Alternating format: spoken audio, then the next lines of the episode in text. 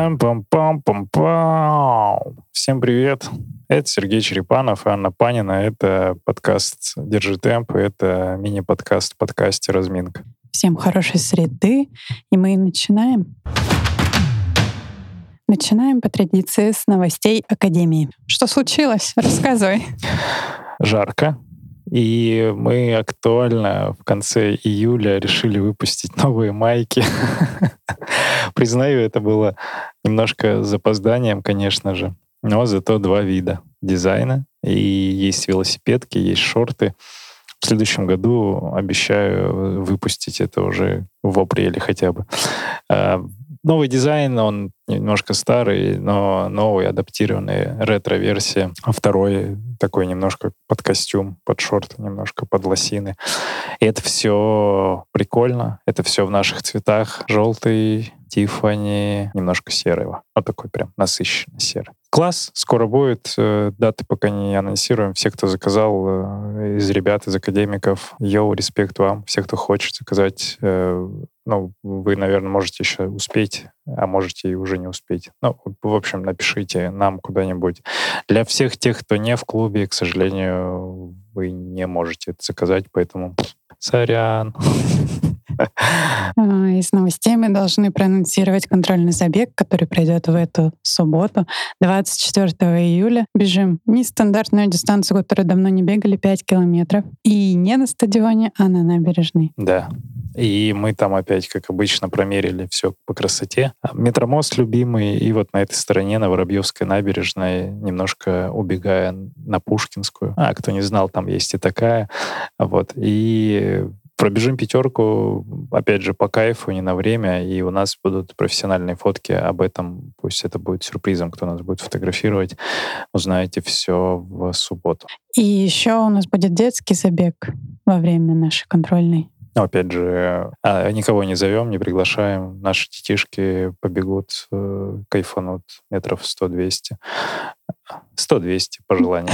Кто сколько захочет. Никого не зовем, просто хвастаемся. Не то, что хвастаемся, но делимся новым контентом. Что там, ты ответственна за контент, расскажи, что там вышло из новенького. Из новенького у нас, как обычно, по расписанию выходят основные эпизоды «Держи темп». За последние две недели вышло два эпизода с академиками. Это Олеся Сынчикова и Аня Иванова. Девочки рассказывают интересные штуки, послушайте обязательно. Во-вторых, видео-подкаст есть, где в гостях Сергей Черепанов на канале «Бежим со мной». Сергей там рассказывает штуки, которые, возможно, вы еще ни разу не слышали, например, про его карьеру футболиста. Я люблю футбол, э, но всем говорю, что не, не слежу за ним. Но на самом деле уже не слежу.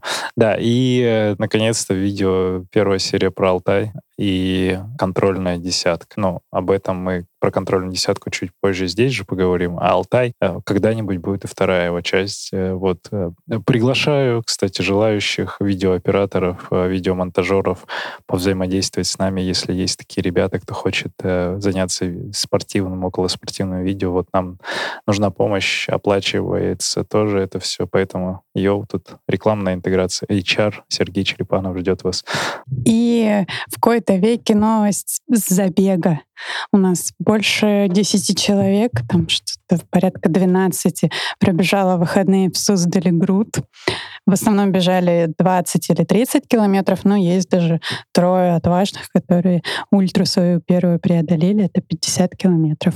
Трое красивых, быстрых и современных ребят пробежали 50 километров. Сереж Болотов, Саша Лушев и Лилия Бернацкая. И вот Давай не будем откладывать, послушаем их впечатления. Йоу, ребята, приветики, расскажите, как, как вам вообще оно? Я, я заплакала на финише, заплакала от счастья, потому что я ощутила себя безумно крутой, безумно сильной, каким-то сверхчеловеком. Я не могла поверить, что это вообще произошло, что я закончила дистанцию что я прибежала, я уложилась во время, которое было необходимо, и все прошло здорово. Я улыбалась всю дистанцию, я общалась с людьми, я успевала снимать какое-то видео. И благодаря этому, когда я закончила дистанцию, я прибежала, и я поняла, что, о боже, боже, это же я.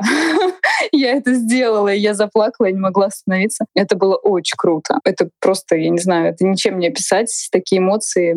Ты достигаешь какого-то уровня, которого ты раньше, к которому даже не мог приблизиться. Ты подумать об этом не мог. А тут ты сверхчеловек, ты ультрамарафонец. Кайф, и это я. Кайф, кайф. Поздравляю тебя. А ты расскажи, как, э, как тебе по тяжести бежалось? Потому что, судя по видео, ты где-то бежала, где-то пешком уже шла. Как это вообще зашло тебе? Да, было сложно, но здесь на самом деле предыстория простая очень, да, это отсутствие нормальной подготовки. Так делать, конечно, нельзя, как сделала я. Вот. И тренер был против моего участия в этом мероприятии, потому что я была ну, последние два месяца, я не бегала нужных объемов. Ну, фактически организм был не готов к такой дистанции точно. Моральные силы были, и эмоции были подкреплены каким-то таким драйвом. Я хотела участвовать и не готова была отказываться. Вот. Ну и на последних, наверное, уже там 10-12 километрах мне было очень сложно. Дело не в жаре, жара была очень комфортной, я нужное питание употребляла, пила воды, изотоники. Местные жители постоянно обливали нас водой. Я, мне кажется, я всегда была мокрая, я никогда не была сухой или какой-то там а, сильно жаркой. Мне всегда было комфортно в плане жары. У меня устали ноги, они просто устали. Под конец я поняла, что они, не, они вообще отказались идти,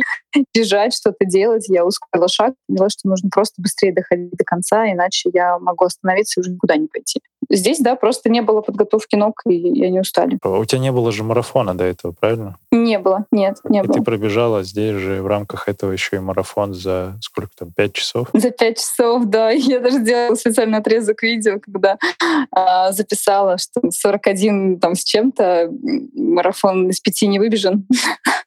к сожалению. Там было 5 часов, но еще оставался километр до самого марафона, ну, соответственно, было потом 5-10, вот так. Хорошо, я думаю, будет другой результат на плоском марафоне. А расскажи, как тебе вообще после? А, хочется вернуться туда уже на более длинную дистанцию? Может быть, 160 захотелось пробежать? Нет. Я, честно, хочу пробежать еще раз 50 в следующем году, но подготовлю к этому результатам с более там, четким прохождением самой трассы, потому что трасса тяжелая, очень сильно расшатывается голеностоп, который и так болел. И все это заметили, кто участвовал, что очень много кочек, очень много неровной поверхности, большое количество травы, коряжек, бродов. И сам голеностоп очень сильно шатается. Вот к этому вообще были не готовы, особенно я.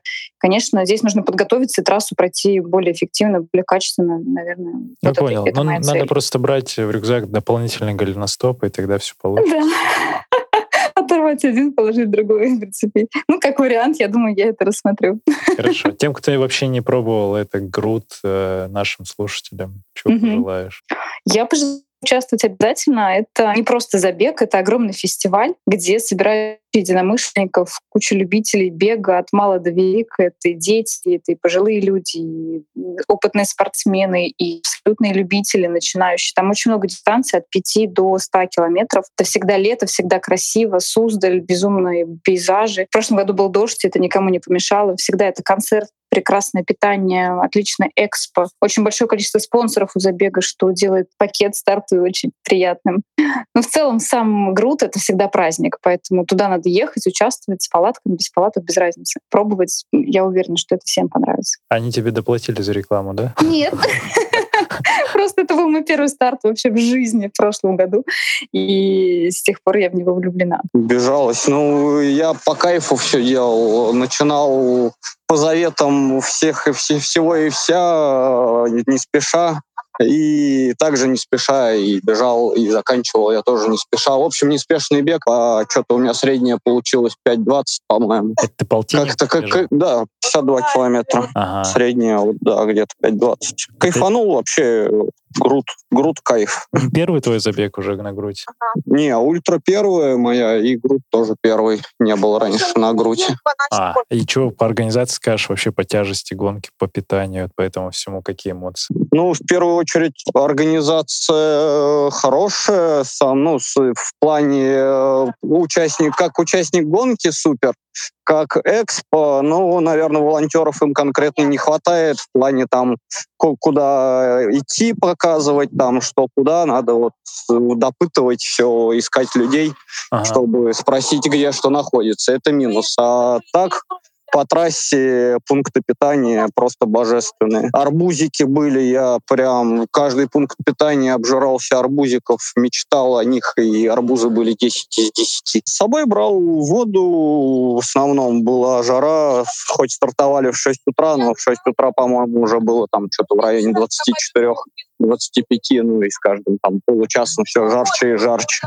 В общем, брал с собой полную этот гидропак на 1,7 и изотоник 750. А по сложности дистанции как там было вообще? Как тебе зашло? Плоская трасса, по-моему, на 52 километра, там набор меньше 200 метров был такой. Ну, там в начале, конечно, по самой Суздали э, такие холмики-холмики, забегаешь, спускаешься. Ну, и броды. Броды хорошие. В этом году все подсохло. Брод максимум там по колено, по-моему, был один. А в предыдущие года я видео смотрел, там вплавь народ плавал раньше. А как получилось так, что ты Сашу Лушева обогнал? Это где? Ты видел его, как он обгонял? Гонялся. Да, я, я его догнал на последнем пункте питания. Сашка э, что-то не рассчитал с водой, у него протекла фляжка с водой на автономке там.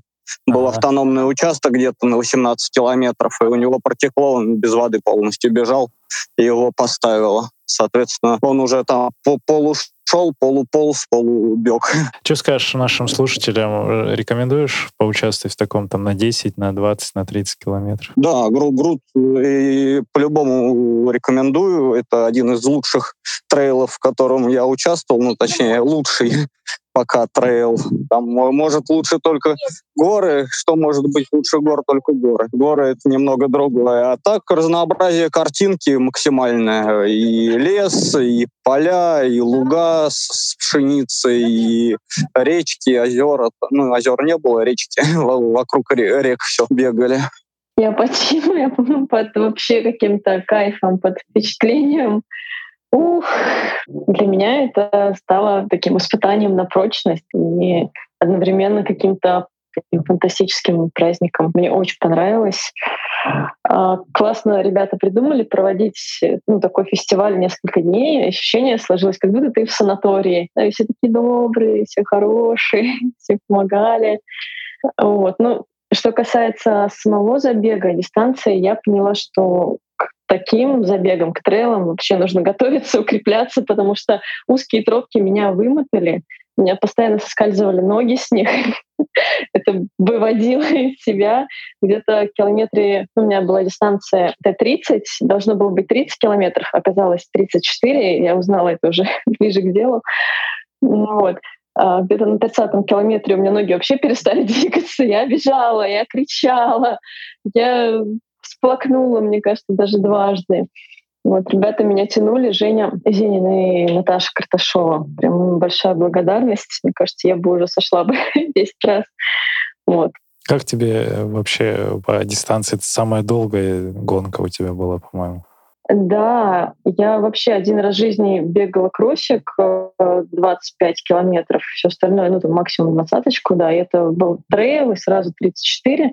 Я хотела, мне кажется, все в Академии знают, как я гонялась за этим слотом, потому что когда я надумала, был только слот на двадцатку. Двадцатку я не хотела бежать, потому что нужно было бы быстро ее делать. я хотела, мне хотелось какой-то жести. Вот. Я мучила организаторов несколько месяцев, и, наконец, в мае, по-моему, или в июне мне нашли слот на 30 километров. Я довольная, довольно побежала его. Так, э, что скажешь по поводу болот и прочей дистанции, помимо кочек, ямок и всего прочего? Вода как тебе? А, ты знаешь, ну это прикольно. Это это прям другое, это вообще какой-то другой мир. Ну, так как э, довольно засушливые недели были, э, ну, самое глубокое, наверное, место я ушла где-то по пояс, вот, потому что я боялась, что я уйду либо по горлышко, либо еще выше, я очень плохо плаваю, поэтому мне было страшновато.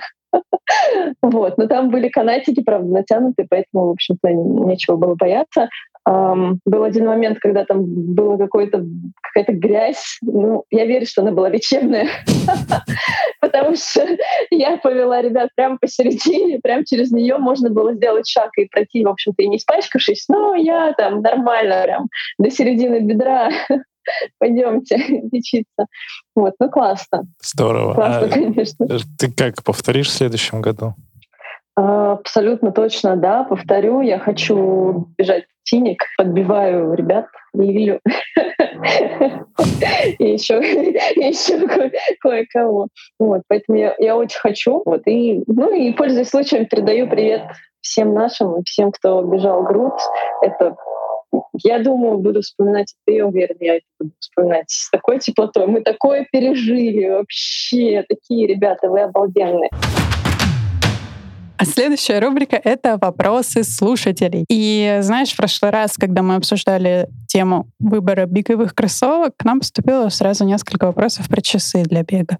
Мы как-то вскользь эту тему охватывали в одном из первых эпизодов, но Стало быть, не все слышали, и, может быть, чуть-чуть подробнее сегодня разберем. Давай, Сереж. Какой вопрос? Ну, вопрос главный, он один. Что нужно учесть при выборе беговых часов, на что обратить внимание, какие функции нужны ну, среднему бегуну-любителю? На что обратить внимание? Я в первую очередь обращаю внимание на цвет ремешка, конечно же. Мне очень нравится, как он выглядит на руке с э, нашими майками. Обычно беру ремешки под цвет а, клубных маек. Это голубые, может быть, салатовые, чуть-чуть немножко желтого. Вот. И вот, наверное, на этом остановлюсь. Надо пояснить, что мое собственное отношение к часам, оно очень простое, и оно изначально таким было. Мне в, часах важен GPS, просто чтобы был средний темп, если я бегаю кроссы, и наличие возможность подключить пульсометр. Ну, обычно это э, нагрудный датчик. И вот, соответственно, мне вообще все остальное, наверное, не особо важно. На стадионах я GPS не использую. Два дня в неделю как минимум там бываю, и отсекаю это все вручную. А, просто имея секундомер. Сейчас я пришел к тому, что даже на обычных тренировках я уже каждый круг не отсекаю, я просто автолап выключаю и бегу кросс, э, не смотрю ни на темп, ни на пульс, ни на... Ну, просто бегу зачастую по ощущениям, а потому что эти ощущения, они уже какие-то ну, на интуитивном уровне работают. Это так. Для большинства любителей, возможно, будет важно время работы зарядки, функции именно дополнительные. Кому-то важны там оповещения в часах, чтобы быть видеть лайки, комментарии, кто тебе пишет там в инстаграмах и везде. GPS, опять же, плюс-минус он одинаково работает у любых брендов. И ну, может быть дополнительная функция типа PayPass, Apple Pay, вот эти вот все штуки Pay, которые электронные. В остальном смысла какого-то за сверхтехнологии, которые каденс, частота шага и все остальное, не вижу смысла для себя переплачивать за это дополнительно. Вот. А, как мы говорили, тебе нравятся тоже по цвету часы раньше, по-моему. Мы твои беленькие обсуждали уже. Они просто красивые.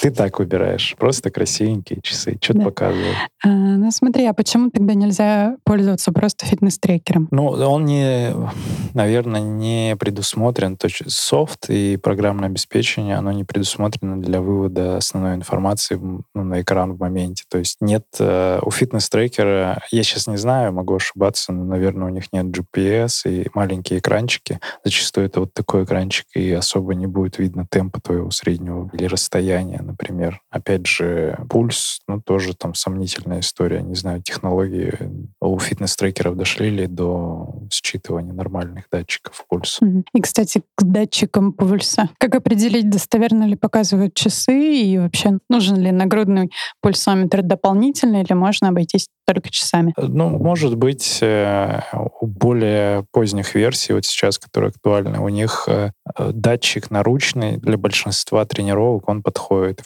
И, в принципе, там небольшая погрешность на считывание пульса. А если говорить про нагрудный, то он дает большую точность. Есть еще, кстати, на плечные пульсометры. То есть э, у Polar такой есть датчик, он на плечо цепляется, и там он большую комфортность, то есть не натирает грудь и не сжимает грудную клетку. То есть у, у многих девчонок я слышал, что у них вот есть некоторые такие проблемы, ну, из-за физиологии тоже, ну, и грудь как будто давление какое-то дополнительное, там резинка перетянута или еще что-то. Вот, есть поэтому наплечные такие датчики. А точность выше, для каких-то интервальных тренировок он подает лучше, если вы делаете по пульсу, ну, и считываемость, то есть э, качество считывания информации тоже лучше, потому что у наручного пульсометра там есть погрешность на пот, на цвет кожи, на татуировки, на э, грязность кожи и так далее. Э, в общем, с руки можно в основном бегать. Для большинства людей, я думаю, подойдет. Но, опять же, самая точная история — это если вы свой датчик а, используете для тестов в клинике, Э, и там вот в клинике смотрите вот это данные, смотрите, что у вас на часах выводится, и сравниваете. Это вот максимальная такая калибровка, потому что медицинское оборудование, оно ну, наиболее достоверное в этом смысле. Поэтому вот если пойти от обратного, а, с пульсом хорошо, даже если это наручные часы, просто наручный датчик. Следующий уровень — это ну, классический обывательский, то есть это на поясной пояс такой на, на грудь, и потом уже кто-то избирательно и потом уже ждем, когда будут датчики, которые можно под кожу вживить, прям, чтобы не париться и ничего не натирало.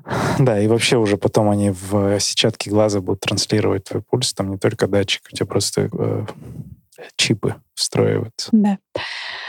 Так, ну насколько важно достоверность информации, которая из часов загружается потом в трекер, всех разные приложения, у кого-то там съедаются какие-то метры, 100 метры. 100 метров — это Нас... новая, новая дистанция. А, ну, как важно? Спутники одни и те же примерно летают над а, планетой Земля, и к ним в основном одни и те же гаджеты подключаются. То есть, если говорить про часы, то у них плюс-минус все одинаково. Я сейчас говорю про бренды Garmin Polar, вот у них примерно одна история. С Apple Watch я не бегал. Apple Watch, мне кажется, чуть-чуть э, четче должны, потому что у них там GSM модуль должен быть отдельно. И что они синхронизированы с там, телефон. Телефон наиболее четко показывает, э, если смотреть там, например, если страву именно с телефоном, если мы говорим про погрешность в страве, если страву с телефона именно запускать, то в случае с наличием связи это там будет наиболее четкое расстояние именно в телефоне. А если э, и в часы загружаются, то есть если из часов Garmin загружаются, и потом из Garmin в Страву, то здесь вот как раз может быть погрешность.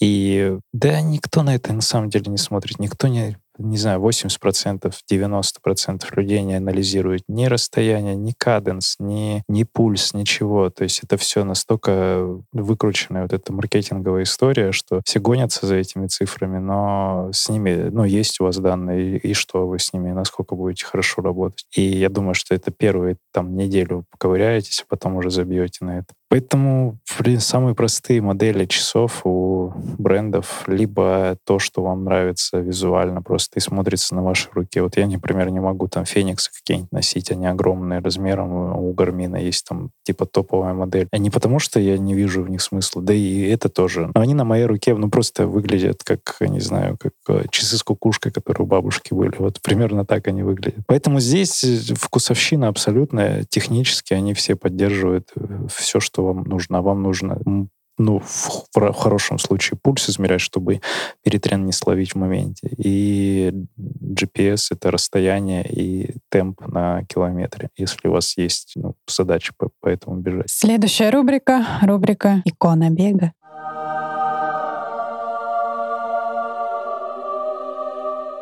Я тебя не спрашивала на прошлое э, время записи прошлого эпизода. Пришло время все-таки уточнить, как же проходит твоя подготовка к марафону за 2.37. Э, мы все видели, слышали, как на прошлой неделе состоялся контрольный забег на 10 тысяч метров на стадионе. Была ли это часть подготовки к марафону или нет? И что там было? Расскажи, пожалуйста.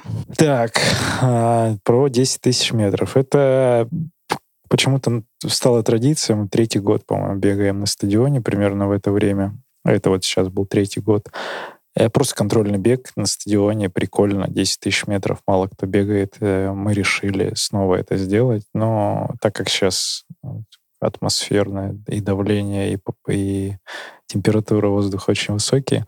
А получается, что в плюс 35 мы бежали эту десятку вечером в 8 часов вечера.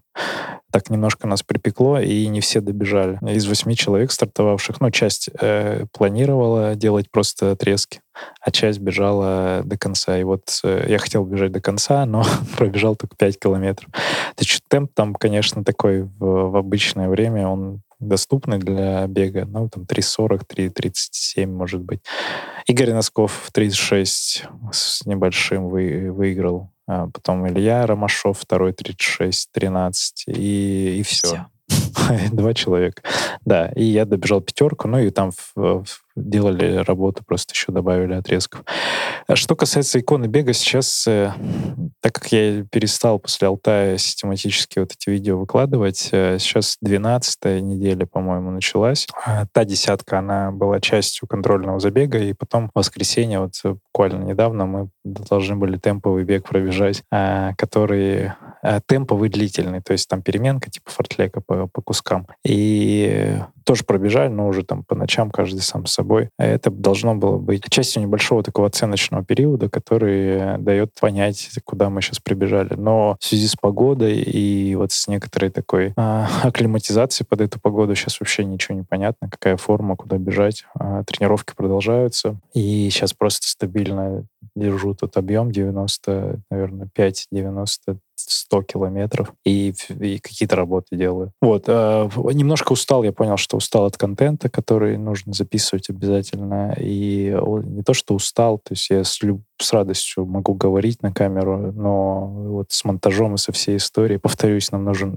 видеомонтажер, чтобы делать еще и этот контент. Окей, тогда такой вопрос. Э, те, кто готовится, возможно, к своему первому марафону, и впервые переживают это. Вот на каком они сейчас должны быть этапе примерно, из чего состоит их тренировки, какой объем? Я думаю, что те, кто сейчас только готовится к первому марафону, они только начали свою подготовку, ну, потому что они хотят за два месяца его пробежать. Увидели рекламу и начали только сейчас бегать.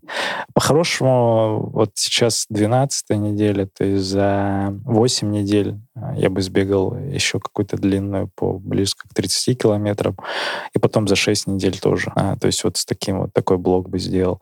А сейчас продолжал бы делать э, работы подлиннее, э, темповый ближе, ну, много темпового бега фортлека, и пока мало коротких работ. Потом за где-то вот как раз 6 недель, когда вот эта тридцатка пройдет, там уже можно делать э, короткие работы, убирать э, длинные объемы и э, делать отрезки на скорость. Тысячи, короче, может, 800, 400. Вот, наверное, вот в этом режиме. Окей, что ж, мы будем следить за развитием событий. Мы желаем всем, чтобы марафон все-таки состоялся. И... Все его пробежали. Ура! Все, кто даже не хотел бежать марафон, пробегите его тоже. Что вам делать? И завершаем сегодня рубрикой «Рэп полумарафон».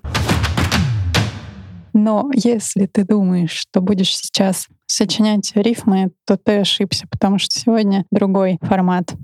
Ох, давай, бит будем делать. Нет, тебе нужно будет угадать, зачитывали строчки из э, песни какого-либо рэп-исполнителя, либо нет. Либо это мои текста из Инстаграма. Не исключено. Так, погнали. Бегу за ними, вижу дорожку, спины парней, шаг в шаг, волосы, руки в такт. Какой рэпер мог бы это исполнить? Не знаю, крэк какой-нибудь. Ты считаешь, есть такая песня? Ну, пусть будет такая песня. Нет, такой песни нет. Это текст из поста Сергея Матюхи. Йоу. Друг гвинеец так и прет, все больше отставания, но я надеюсь, что придет второе мне дыхание. Да, нет, это не рэп, это Высоцкий. Да, знаменитый рэп-бард Рэп-бард, да. Следующие строки. И нам спокойно бежать за их спинами, такими мощными, быстрыми, сильными. Это рэп. Ну, должен быть. Я не знаю, кто это. Серега какой-нибудь. Который черный бумер. Ты вообще, конечно, Сережа, это вообще-то текст из песни «Держи темп». Да, я, ну да, хорошо. Которую написала я. А, ну это рэп же. Ну это рэп. Ну хорошо.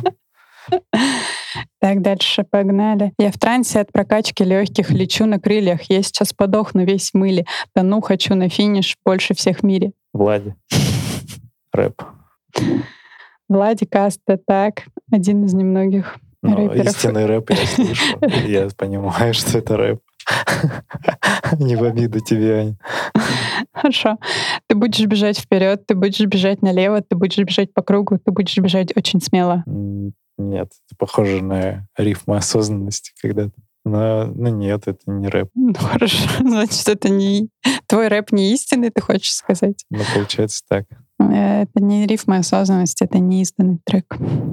Истинный трек. Неизданный трек рэп-пробег. А потом рэп пробег, ну потому что и не рэп, он поэтому нет, не понимается. Я тебе шепчу, опустись. Побежали мурашки по коже, но ты снова уносишься ввысь. Пульс мороз, своенравен похоже. Пульс, мороз. А, Пусть это не рэп. Это не рэп, это знаменитый в узких кругах поэт Стас Ильин.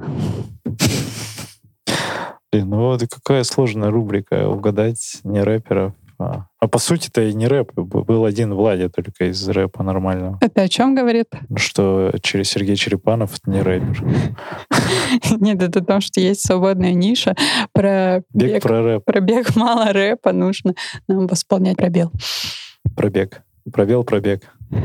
Благодарю. Вам, надеюсь, было тоже интересно. Всем хорошей пробежки и держите темп. Пишите нам комментарии. Услышимся. Йоу, пока!